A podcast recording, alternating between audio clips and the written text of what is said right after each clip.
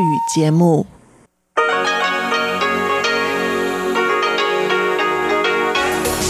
эфире Международное радио Тайваня.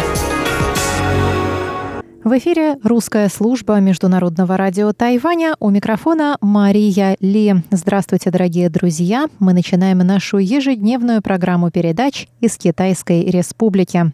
Наша программа, как обычно, выходит в двух блоках на двух радиочастотах. На частоте 5900 кГц с 17 до 17.30 по UTC звучит получасовой блок наших передач. Он состоит из обзора новостей недели и рубрики Владимира Вячеславовича Малявина «Всемирный Чайна Таун».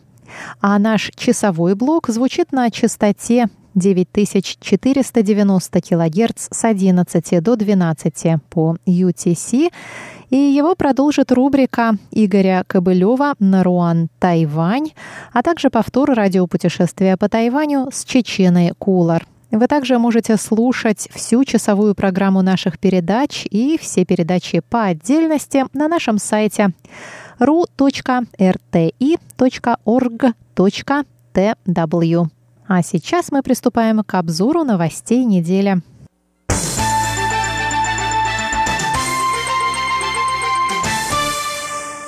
Президент Тайваня Цай Янвэнь посетила 30 марта завод по производству нетканого полотна. Во время визита она прокомментировала слова представителя Всемирной организации здравоохранения о том, что вступление Тайваня в организацию зависит не от ее администрации, а от стран-участниц. По словам Цай, Тайвань во время пандемии коронавируса показал свои возможности и желание улучшать здравоохранение во всем мире, делясь своим опытом. Президент отметила, что после пандемии весь мир признает важность участия Тайваня в мировой системе здравоохранения. Мы надеемся, что после пандемии правительства всех стран увидят способности Тайваня, увидят, какой вклад Тайвань может внести, поймут, что участие Тайваня в противоэпидемической системе необходимо. Это не только обеспечит лучшую охрану здоровья тайваньцев. Участие Тайваня в мировой системе здравоохранения будет полезно для всего мира. 那么对全世界来讲，有的台湾的参与，那么整个世界的医疗跟卫生的体系会做得更好。Президент Цай добавила, что Тайвань делает большие успехи в наращивании производства медицинских масок. Ежедневная производительность масок выросла в несколько раз. В настоящее время Тайвань планирует производство до 20 миллионов масок в день. По словам Цай, Тайвань показал пример другим странам не только в производстве масок, но и в их эффективном распределении. Поначалу маски распределялись среди населения через аптеки, затем власти представили онлайн-платформу для их их предзаказа. Таким образом, людям не обязательно стоять в очередях за масками, и на их покупку потребуется всего одна минута.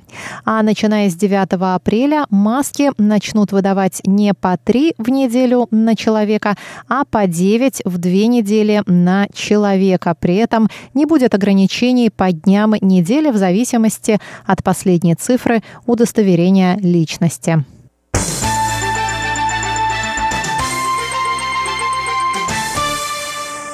153 гражданина Тайваня, находившихся в провинции Хубэй, КНР, вернулись 29 марта на родину. Тайваньцев эвакуировали специальным бортом авиакомпании China Airlines из аэропорта Пудун в Шанхае, куда они добрались из очага эпидемии коронавируса COVID-19.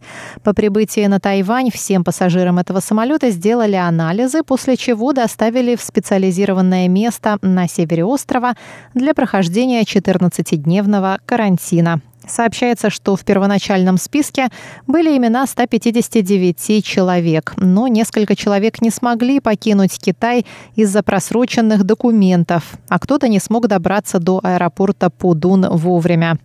Эвакуация была организована фондом по обменам через Тайваньский пролив, базирующимся в Тайбэе. Второй борт с тайваньцами вылетел из шанхайского аэропорта в понедельник 30 марта. В провинции Хубэй и городе Ухань все еще остаются более 400 тайваньцев.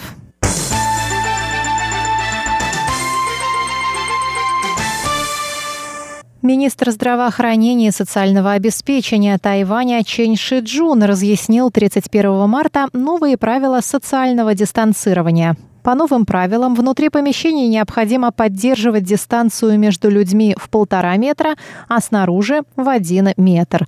В случаях, когда социальная дистанция невозможна, необходимо надевать маски. Новые правила вступают в силу накануне длинных выходных по случаю Дня поминовения усопших или праздника Цинмин, когда принято посещать семейные могилы. После уборки могилы родственники обычно собираются на общую трапезу, что в нынешних условиях чревато распространением вируса. Министр здравоохранения отметил, что так как трапезничать в масках невозможно, ресторанам следует поставить между столами ограждения. Он также призвал общественность придерживаться правил социальной дистанции. Штрафы будут вводиться не сразу, а после проведения разъяснительной работы и формирования у населения соответствующей привычки.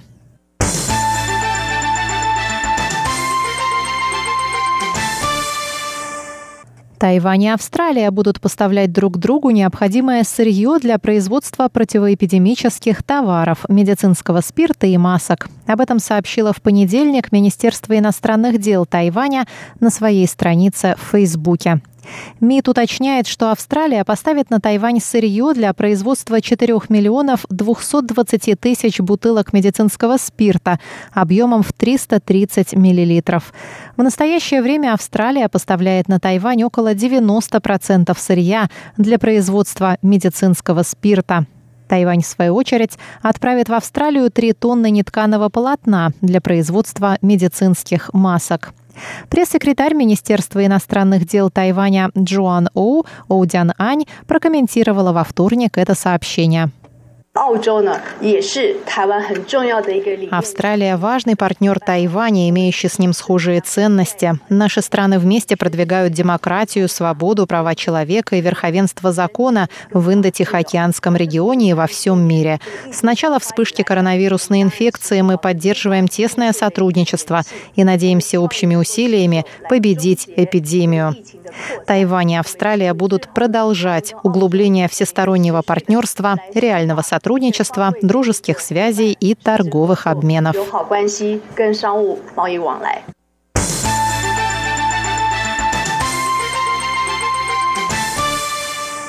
Национальный исследовательский институт здравоохранения Тайваня успешно разработал набор быстрого тестирования на SARS-CoV-2, штамм, вызывающий заболевание COVID-19. Результат анализа может быть готов всего в течение 10-15 минут, рассказал замдиректора института Сыту Хуэйкан 2 апреля. Он добавил, что такие наборы значительно дешевле, чем тесты на нуклеиновые кислоты. Для проведения анализа у пациента делается забор ватной палочкой из носа и помещается на тестовую полоску, которая меняет цвет в зависимости от штамма вируса, рассказали в институте. Сыту заявил, что на следующей неделе пройдет встреча с компаниями для обсуждения тестового производства наборов. Правда, он подчеркнул, что точное время поступления наборов для клинического использования пока неизвестно.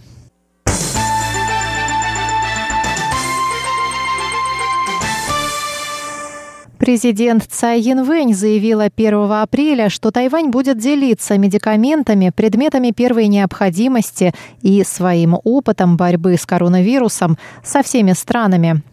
Цай сказала, что сдерживать эпидемию только на Тайване недостаточно для остановки распространения коронавируса COVID-19, и все страны должны действовать сообща.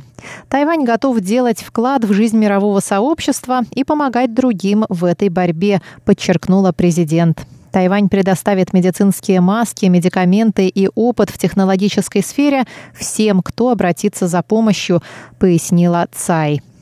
Тайвань также пожертвует 10 миллионов масок другим странам для защиты их медицинских работников. Это число может в будущем увеличиться, добавила она. Также Тайвань планирует пожертвовать хинин – лекарственное средство, которое, согласно клиническим исследованиям, помогает в течение легких случаев заболевания коронавирусом. Правительство поручило тайваньским компаниям увеличить производство хинина. Президент также добавила, что Тайвань готов предоставлять странам доступ к своей электронной системе, которая использует большие данные для сбора информации о контактах заболевших коронавирусом.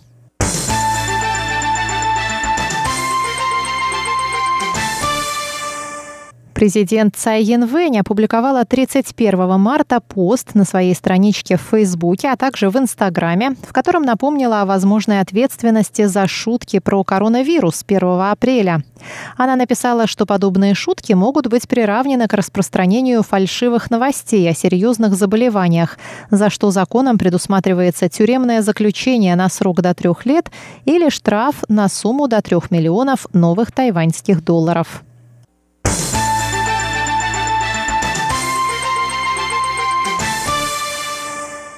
Политические лидеры из Европы и США выразили благодарность Тайваню за запланированное пожертвование медицинских масок странам в тяжелом положении в связи с пандемией COVID-19. 1 апреля президент Цай Янвэнь объявила о том, что Тайвань отправит 10 миллионов медицинских масок в другие страны. 5 миллионов 600 тысяч в 9 стран Евросоюза, миллион 400 тысяч в Великобританию и Швейцарию, 2 миллиона в США и 1 миллион масок 15 дипломатическим союзникам Тайваня.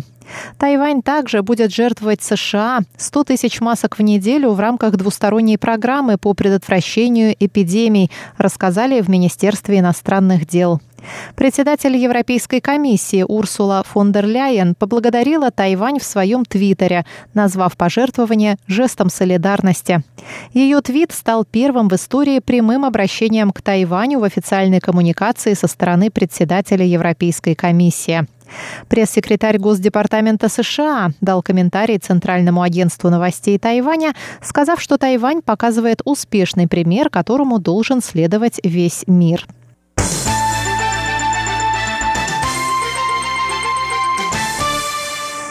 Государственный департамент США сообщил 2 апреля о проведенном 31 марта виртуальном форуме высокопоставленных госслужащих США и Тайваня. На встрече стороны обсудили успехи Тайваня в борьбе с коронавирусом COVID-19, а также возможность предоставления Тайваню статуса наблюдателя на Всемирной ассамблее здравоохранения.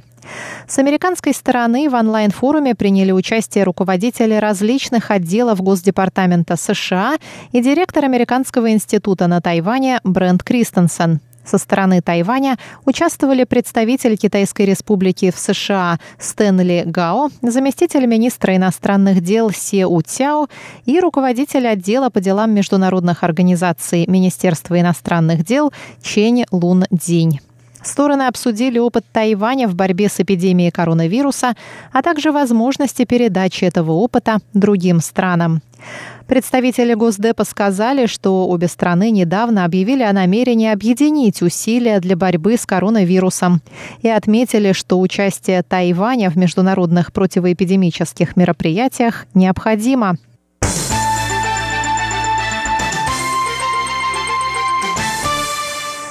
Мэрия Тайбе сообщила 3 апреля, что начиная с 9 апреля ношение медицинских масок в метро и автобусах тайваньской столицы станет обязательным.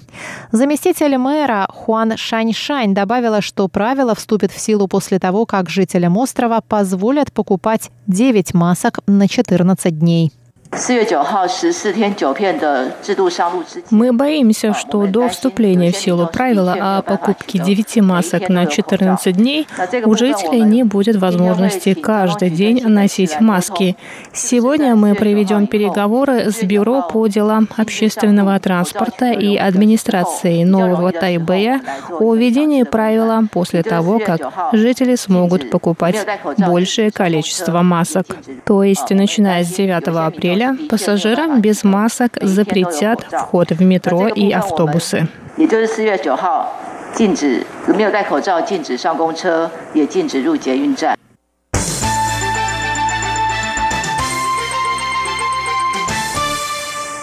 Обзор новостей недели подошел к концу. Для вас его провела Мария Ли. Далее в нашей программе «Всемирный Чайнатаун» с Владимиром Малявиным Наруан Тайвань с Игорем Кобылевым и радиопутешествие по Тайваню с Чеченой Кулар. Оставайтесь с нами.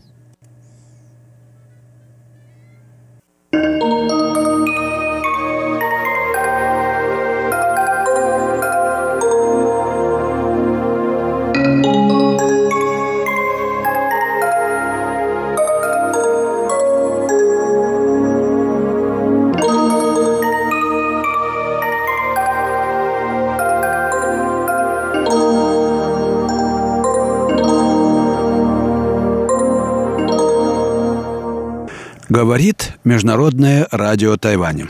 Здравствуйте, дорогие радиослушатели. В эфире передача «Всемирный Чайнатаун». У микрофона, как обычно, Владимир Малявин. Сегодня я хотел бы вернуться к книге Германа Казелинга «Путевой дневник философа» и познакомить вас с новой порцией его наблюдений и суждений о Китае, каким он его увидел ровно сто лет тому назад, в 1911-1912 годах, во время своего кругосветного путешествия. Кайзерлинг – философ, действительно, и поэтому высказывает мысли неординарные, глубокие, хотя конечно, как сказали бы и добавили бы сегодня еще и спорные. Темой нынешней передачи, сегодняшней передачи являются заметки Кайзерлинга о типе китайского э, чиновника-книжника, одном из самых одном из самых совершенных человеческих типов, выработанных китайской э, культурой, китайской жизнью на протяжении тысячелетий.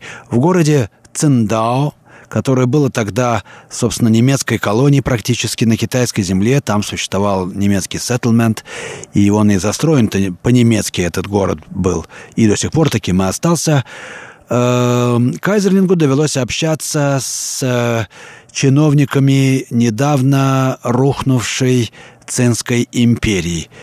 И э, вот что он пишет об этих людях. Конечно, эти господа консервативны. А как же иначе, когда речь идет о политически образованных людях? Тот, кто обладает историческим чутьем, кто знает, что только органический рост ведет к успеху, никогда не бывает прогрессистом в радикальном смысле. В истинном смысле слова только к такому человеку и можно отнести это понятие, ибо только он почтительно обращается с явлением, которое радикал без раздумий принесет в жертву ради абстрактных принципов.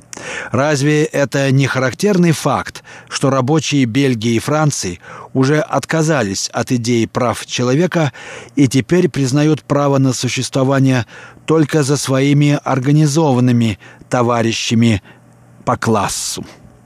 Правда, сановники, о которых я тут говорю, настроены не только консервативно, но и откровенно реакционно – Однако как может конфуцианец старой закалки приветствовать новшество? Если действительно только кодифицированная Конфуцием традиционная китайская форма государственности находится в полной гармонии с мирозданием, то всякое стремление к новшествам означает безумие. В таком случае самое мудрое для народа – это строжайше следовать старым нормам – Тогда то, что мы называем «застоем», по сути дела означает то же самое, что и вечное обновление природы, которое ведь тоже протекает в неизменных рамках. В таком случае искоренение всякой ереси равносильно уничтожению всего негодного в борьбе за существование. Ну что же, весьма специфическое мнение, но заставляющее размышлять, в том числе и о роли и смысле современного так называемого консерватизма в России, в котором все может быть и неплохо, но вот с моральной основой, по-моему, э, чего-то не так обстоит. Но продолжу э, замечание Кайзерлинга. Однако против той формы государства, на которой настаивает учение Дао, можно привести целый ряд возрождений. Еще более весомые аргументы можно привести против основополагающего принципа статического характера мироздания, замечает тот же Кайзерлинг. В действительности мир находится в процессе становления. В основе его не лежат какие-то готовые идеалы. На каждой новой стадии возникают новые. По этой причине идея абсолютно лучшей государственной формы, как таковая, заключает в себе ошибку. Покуда мир продолжает свой процесс становления, лучшие всех возможных форм государства – это ложное понятие. Каждый конкретный идеал действителен только для определенного места и времени. Но как раз тот, кто это понимает, с величайшим восхищением отнесется к китайскому мировоззрению. Мало сказать, что универсалистская идея, лежащая в его основе, согласно которой между процессами, происходящими в природе и человеческой жизнью, существует неразрывная связь, что эта идея представляет собой совершенно грандиозную теорию. Мало сказать, что та последовательность, с которой прослеживается связь каждого явления с мировым порядком, представляет собой уникальный пример серьезного понимания этой теории. Это все еще не все. Глядя на китайцев, какими они предстают перед нами на протяжении последних тысячелетий, поневоле видишь, что лучшего мировоззрения они не могли бы себе выбрать. Их мировоззрение, как, вероятно, никакое другое на свете, выдержало все практические испытания. Китай – единственное государство, которому удалось на протяжении такого длительного периода разрешить социальный вопрос. Единственное, где население в своей массе было счастливым, и тем самым единственное, которому когда-либо удалось притворить в действительность абсолютный идеал. Поскольку же нынешние китайцы схожи со своими древними предками как две капли воды, то как же тут образованному человеку не быть реакционером?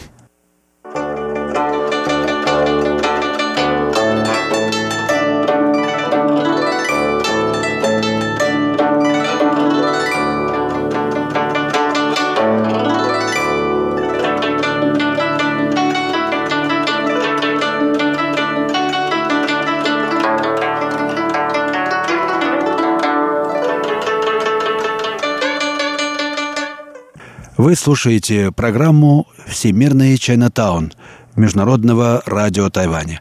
А речь у нас идет о размышлениях немецкого мыслителя Кайзерлинга о политической культуре Китая, о значении консерватизма и реакционности в свете китайской истории.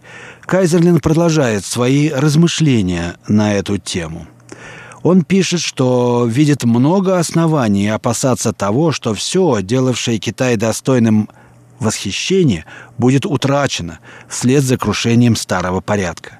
Конечно, китайцев нельзя назвать народом мыслителей. Их сознательное мышление, очевидно, более чем у всех культурных народов подобной же одаренности, в основном занято поверхностными вещами. Однако жить соответственно глубинным вещам, по-видимому, значит больше, чем мыслить о глубоком. А это китайцы вплоть до наших дней делали гораздо лучше. Как совершенно решали они издревле проблему счастья. Каждый кули воплощает своей жизнью вечную истину, которую самые великие наши учителя проповедовали для глухих ушей – что счастье есть вопрос внутренней установки и, как таковое, не зависит от внешних обстоятельств. Теория, не поддающаяся никакому влиянию мирового процесса, конечно, неправильно, благодаря тому, что мы не придерживаемся принципа конфуцианца Мензы, который учил, вместо того, чтобы обзаводиться хорошими земледельческими орудиями, лучше дождаться благоприятной погоды. Мы покорили природу. Но как дорого мы заплатили за этот успех. С тех пор, как мы знаем, что внешний мир поддается изменению, мы вместе со всеми прочими проблемами стали связывать с ним и проблему счастья.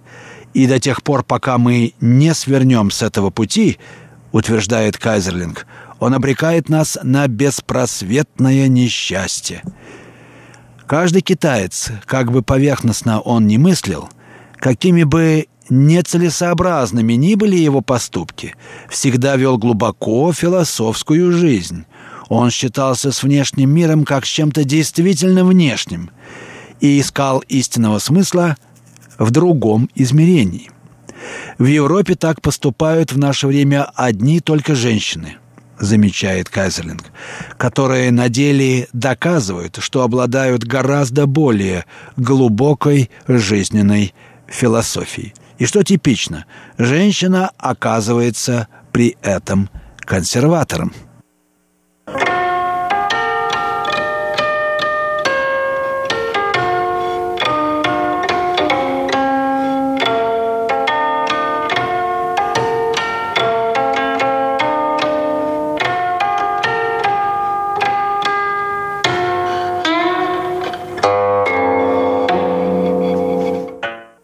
Я продолжаю чтение фрагментов книги э, Кайзерлинга «Путевой дневник философа» в рамках передачи «Всемирный Чайнатаун» Международного радио Тайваня. Ведет передачу Владимир Малявин.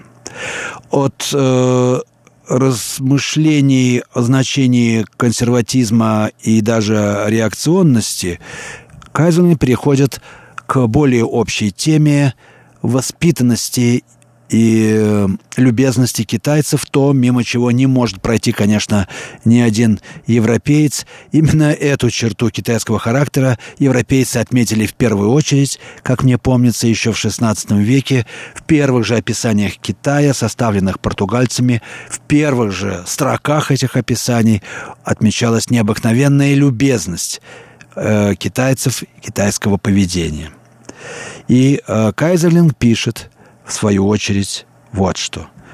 Как совершенная вежливость образованного китайца.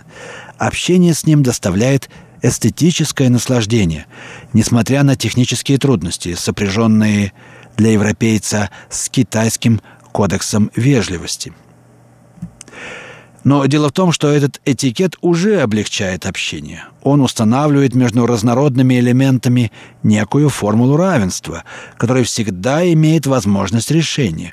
Он уравнивает грешника с божеством, нищего с царем, проторенным путем приводит к взаимопониманию незнакомых друг с другом людей. Прежде чем встретиться с китайцами, я ознакомился с основными правилами их кодекса поведения.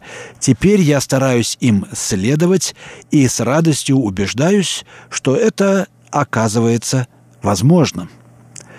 Кажется, что в лице китайца из образованных кругов достигнута та утонченная форма совершенства, при которой простая любезность становится верным выражением его личности – как редко встретишь такое в Европе. Только у немногих французских аристократов я наблюдал нечто подобное, а это были запоздавшие вовремя родиться дети XVIII века. В наше время человек с хорошими манерами обычно бывает поверхностным. Он весь умещается в рамках условностей. Для того, чтобы реализовать содержание своей личности в объективной форме, требуется лучшее воспитание, чем то, которое способна дать нынешняя Европа. В Китае такое воспитание еще возможно, и поэтому выдающиеся люди этой страны стоят на более высокой ступени, чем наши. Ибо типическая форма не помеха для выражения индивидуальности, подчеркивает Казерлинг, в то время как Индивидуальная форма обычно исключает возможность такого результата. Чем больше совершенствуется искусство, тем более классические формы оно принимает. А это означает, что индивидуально случайное сублимируется в общезначимое. Тоже относится и к человеку. Чем больше он живет внутренним миром, углубляется тем больше все индивидуальное в нем отступает на задний план, и тем больше общечеловеческих черт проступает в его характере. Так, все истинно великие люди были скорее типами, чем индивидуальными личностями. Толстой больше русский, чем индивидуальная личность. Вольтер был больше французом, чем самим собой. А уж величайшие из великих, те, кто не вмещаются ни в какие сословные и национальные рамки, типичны еще в более широком смысле. Они просто люди, стилизованные по самой общей схеме. Так Христос называл себя сыном человеческим, а Будда – совершенным. В таком же смысле и вежливость следования наиболее общей норме, обеспечивающей удачное общение между людьми во все времена оказывается наилучшим средством, с помощью которого могла выразить себя высокообразованная личность. Ну,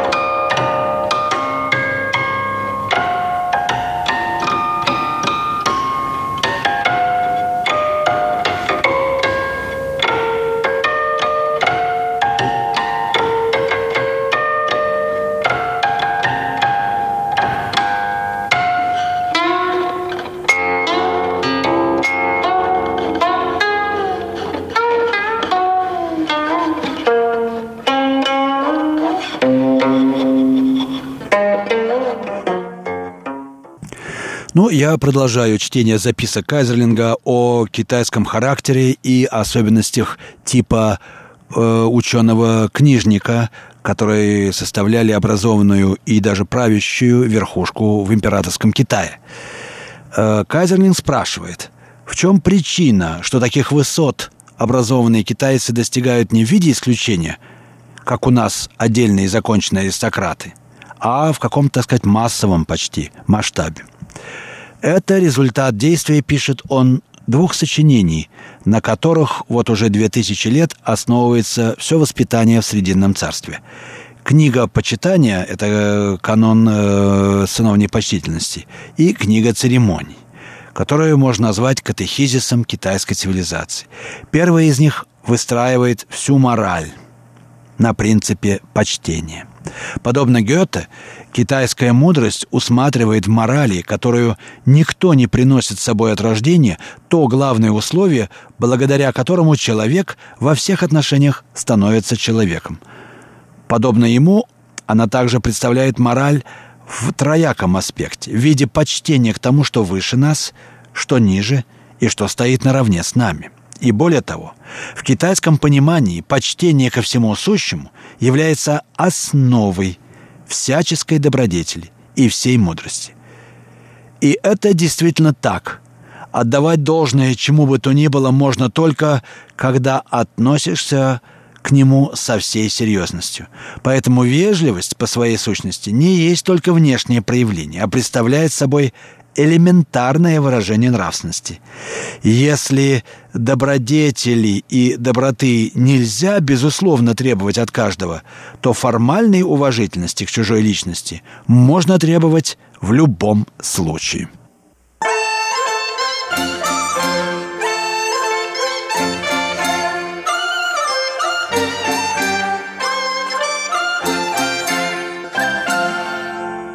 Ну и касательно второй книги, книги ритуалов, Кайзерлинг отмечает, что она утверждает следующее.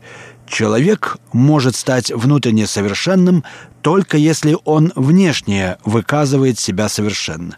Он только тогда может соответственно выявить свою личность, если будет следовать нормам, которые в ходе истории доказали свою типичность для китайцев. Как же это должно способствовать развитию человека, если тебя с детства учат таким мыслям? Так как считается чем-то само собой разумеющимся, что форма символизирует содержание, что внешний вид служит его выражением, то такое тождество устанавливается действительно у одаренного человека в результате творческого понимания, у среднего срабатывает способ прусской муштровки – пишет Казинг. Между тем, выше, если вы помните, в одной из предыдущих э, передач э, Кайзерлинг высказывал ту мысль, что невозможно судить о человеке по его поступкам, и что мудрый вообще должен скрывать свою мудрость.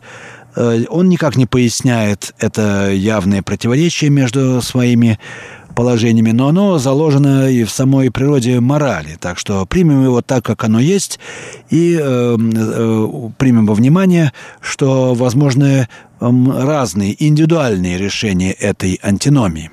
Э, как бы там ни было, вывод из сказанного очевиден. И вот что э, говорит Кайзерлинг по этому поводу. Как бы там ни было, Китайцу присуще врожденное чутье этикета. Исследование обычаю редко вызывает у него то сопротивление, которое так часто бывает свойственно современному европейскому юноше. Ну а привычка считаться с другими становится жизненно важной в условиях, где человек связан с общиной многосторонними узами и, стало быть, не может быть хозяином самого себя. Вы слушали передачу «Всемирный Чайнатаун». Передачу подготовил Владимир Малявин. Всего вам доброго, дорогие слушатели.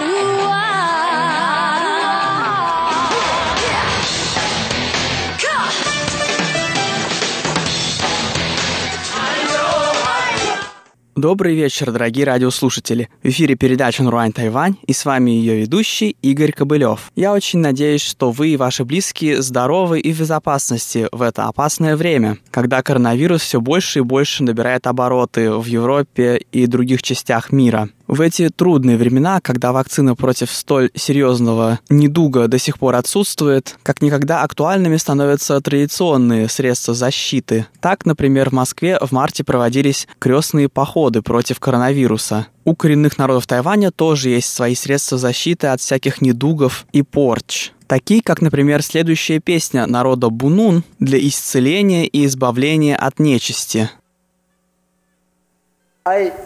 Lepas ada kaimen ha cis uni tu apa menisma min dapat ada nis ain tataban intus hanito a minu cicing kulina hai. lepas pada hai nama kau suka sa cis ang. lepas pada hai nakit ngapa hai menung ba. Oh, sen itu ada tu pada entak bayar hai tu oleh musuh sang yang tu ni bagi kita tu lah. Mano ang ang Krishna.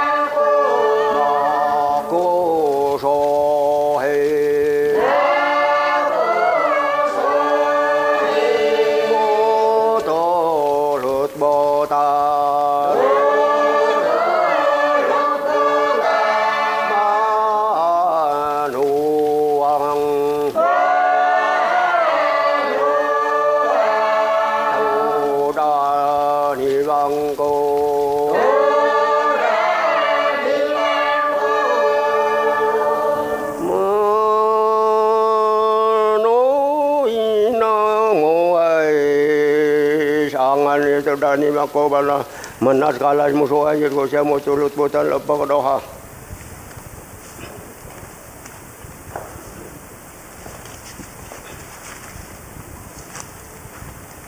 你说，多少人去上？你们怕少？多少人去上？你看，你们上多少人去上得了？上那个那土匪家，谁人去上？不怕嘛？你你都没去过，你都上多少人去上得了？上多少？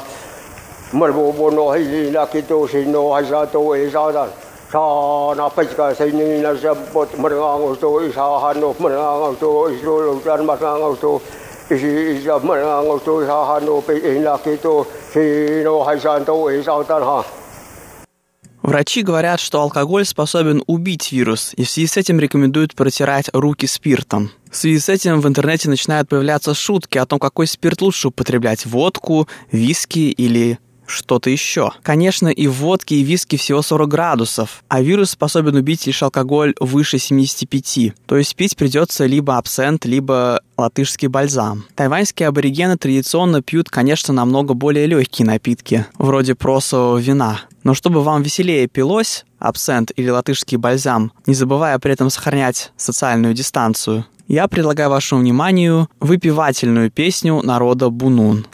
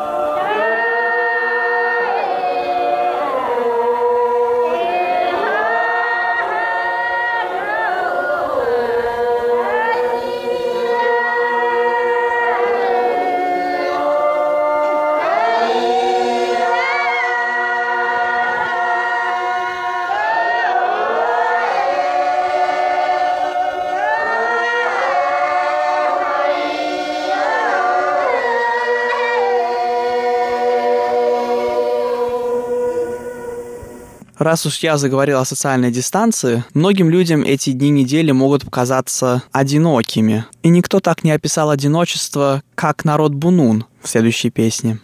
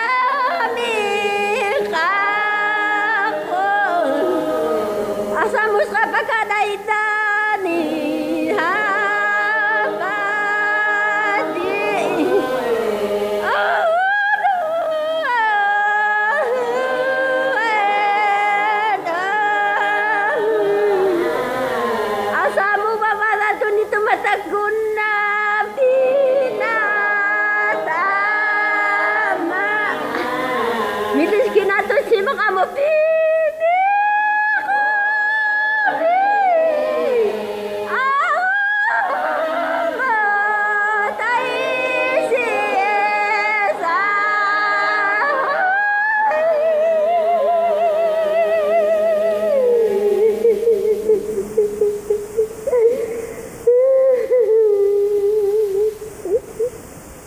Все же мы все надеемся, что эта напасть пройдет быстро и не коснется ни нас, ни наших близких и родственников. И поэтому на удачу под конец нашего выпуска я предлагаю вашему вниманию праздничную песню народа Бунун. Давайте и мы в скором времени отпразднуем победу над коронавирусом. Pasambana.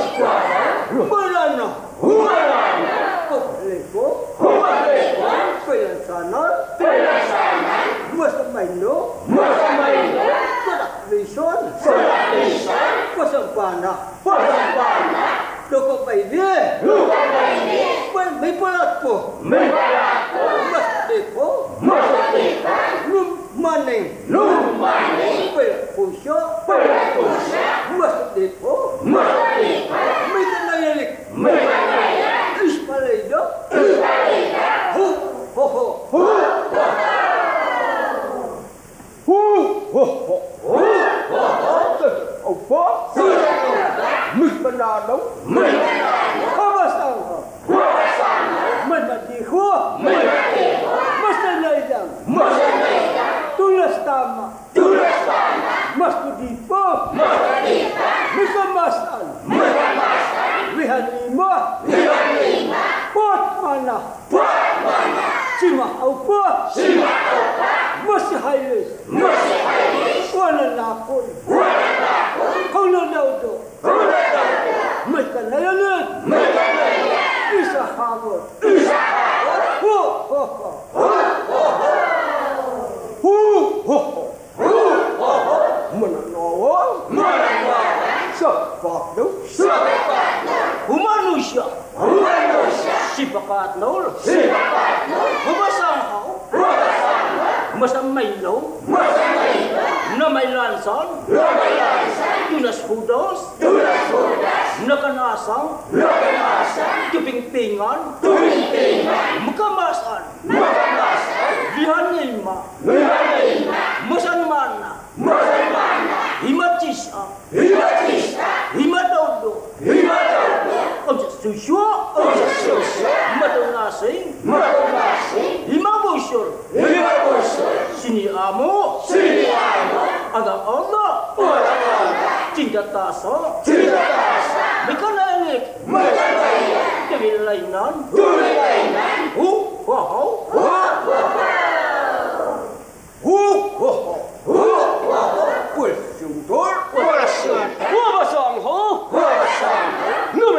Son. Lode langsam. Du nas Bruders. Du nas Bruders. Sie nach Hanuk. Sie nach Fang.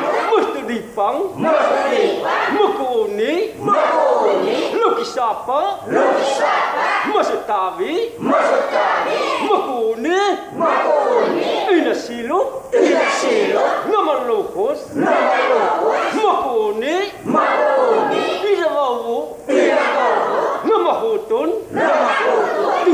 먼저 물건 나연이 물건 나연 나이 솔란 나이 솔란 우호호 우호호 우호호 우호호 뚜르라호 뚜르라호 원리번 우와상호 우와상호 무슨 내용 무슨 내용 소망망은 소망망은 너미 나도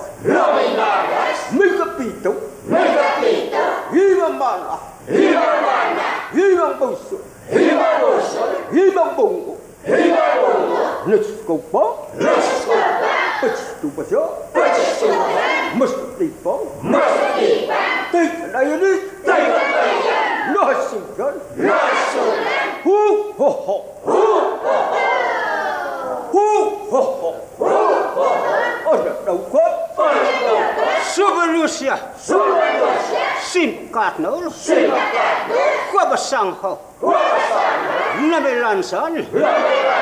Mulut dah ingat. Mulut dah ingat. Mupas mahtu. Mupas mahtu. Hibang dalah.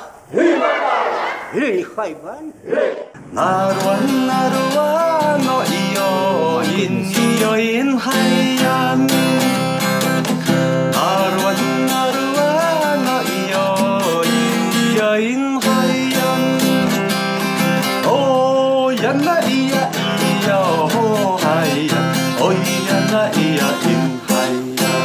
Здравствуйте, дорогие друзья! Вы слушаете Международное радио Тайваня. В эфире еженедельная передача «Радио путешествие по Тайваню». В студии у микрофона Чечена Кулар. На прошлой неделе вы услышали длинный выпуск радио путешествия по Тайваню, в котором я провела для вас виртуальную экскурсию по Государственному музею Императорского дворца Гугун. К сожалению, из-за пандемии коронавируса COVID-19 наш досуг теперь ограничивается периметром дома, но современные технологии приходят нам на помощь. И теперь выставки мировых музеев мы можем посмотреть, не отрываясь от экрана компьютера. Как я и обещала на прошлой неделе, сегодня я продолжу знакомить вас с виртуальными экспозициями тайваньских музеев. В сегодняшнем выпуске виртуальная экскурсия по Государственному историческому музею Тайваня Коли Поукуан. Этот музей был основан в 1955 году. В его сокровищнице более 60 тысяч экспонатов. В 2018 году здание музея решили отреставрировать, но коллекция музея не пылилась во время реставрации в кладовках. Экспонаты отправились в гастрольный тур, и первая их остановка была Синджу. Именно в этом городе прошла выставка фотографий, организованная совместно с местным музеем. Выставка называется «Тиньсян Тиньсян. Эти слова по-китайски звучат совершенно одинаково, но означают разные вещи. Тиньсян в переводе с китайского «зеркальное отражение», а второе словосочетание составлено из другого иероглифа «тинь», который означает границу, предел, страну, край и так далее. Эта игра слов построена на амонимии, и она прекрасно описывает эту выставку фотографий.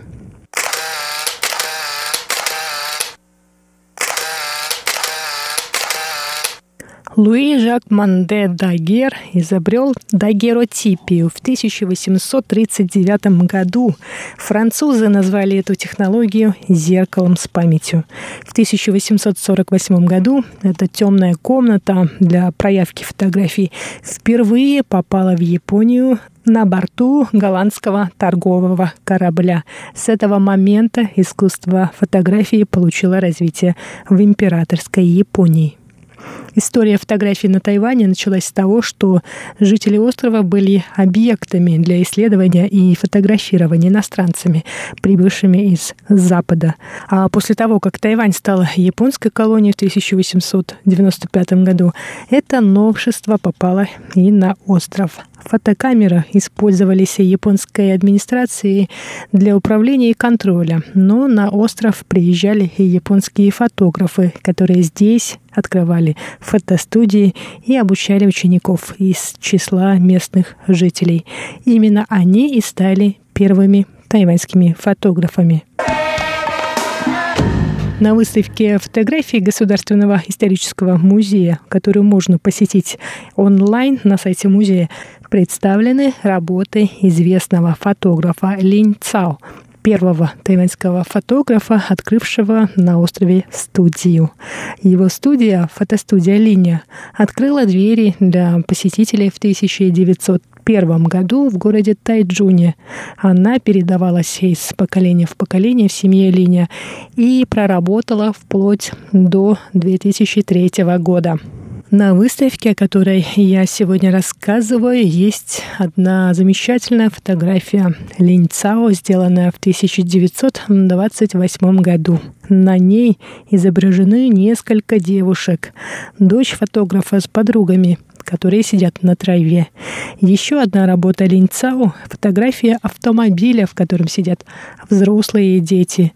Согласно описанию к этой фотографии, Линцау был хорошим бизнесменом. Помимо первой фотостудии в Тайджуне. Он открыл несколько студий в других местах, но помимо фотографий доход ему приносила и сдача в аренду автомобилей. Именно одна из его машин изображена на фотографии 1917 года. Другой экспонат – автопортрет фотографа, сделанный в 1910 году. Это очень необычная для того времени работа. На ней изображены два человека, а по центру большая голова. И все это сам фотограф Линь Цао.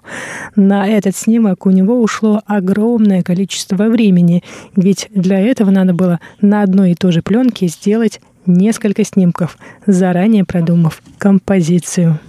На самом деле таких фотографов-самоучек во времена японской колонизации на Тайване было немало, и объективы их фотокамер запечатлели моменты, по которым ученые могут восстановить и некоторые исторические события, и рассказать о жизни тайваньцев того времени. Например, на фотографии Джан Тиньяня 1920 года изображена женщина, вьющая веревку, а рядом с ней сидят двое детей. На сайте Государственного исторического музея представлен весь экспозиционный зал этой выставки. На стенах висят фотографии Тайваня разных периодов. К сожалению, виртуальной экспозиции описания даны не ко всем фотографиям, но даже беглым взглядом по экрану компьютера можно увидеть соломенное жилье коренных народов Тайваня, двух подростков, которые несут лодку. Но есть и фотография под названием уличный магазин комиксов «Манго», на которой изображены дети и взрослые в захлеб, читающие японские комиксы «Манго» на узенькой улице. Следующие фотографии рассказывают о периоде тайваньской фотографии после японской колонизации – один примечательный экспонат – фотография 1947 года фотографа Ли Миндяо. На этом снимке изображены три маленьких мальчика-пастуха с двумя козлятами. Один белый, другой черный. Эта фотография была сделана на берегу речки Синьцзянь. В 1948 году газета «Тайвань Синьшанпао» объявила конкурс среди фотографов в честь своего трехлетия. Первые три призовые места достались фотографам Дэн Наньгуану, Джан Цаю и Ли Миндяо. Молодые фотографы называли их тремя мушкетерами фотографии. Каждый из метров Дэн, Джан и Ли отличался собственным стилем. Так Дэн Нангуан запечатлел жизнь местного театра, оставив в истории фотографии лиц и вещей того времени. Джан Цай уделял огромное внимание композиции, а Ли Миндьяо, обучавшийся искусству фотографии на материке, уделял внимание постановке света для кадра композиции, а его работы отличались некой элегантностью. В онлайн-выставке можно увидеть фотографию Дэн Наньгуана, на которой изображен артист местного театра в Бэйпу, выступающий на самодельной сцене, а вокруг него столпились зрители, наблюдающие за спектаклем «Благословением» Пинганси, в котором артист благодарит духов за то, что они защищали людей весь прошлый год. Следующий экспонат – фотография Джанцая, на которой запечатлен воин коренного народа Цзоу. Эта фотография сделана в 1951 году. А мы с вами переходим в следующее десятилетие истории тайваньской фотографии. Перед нашими глазами фотография Си Жуди под названием «Исторический снимок тайджунского железнодорожного вокзала, на который проводница поезда раздает влажные салфетки пассажирам». Дорогие друзья, на этом сегодняшний выпуск передачи «Радио путешествия» подходит к концу. Сегодня я рассказала вам об онлайн-выставке фотографий Государственного исторического музея. В последующих выпусках я продолжу знакомить вас с экспозициями тайваньских музеев, которые можно посетить, не выходя из дома. И на этом все. Берегите себя и своих близких. С вами была Чечена Кулар. До скорых встреч.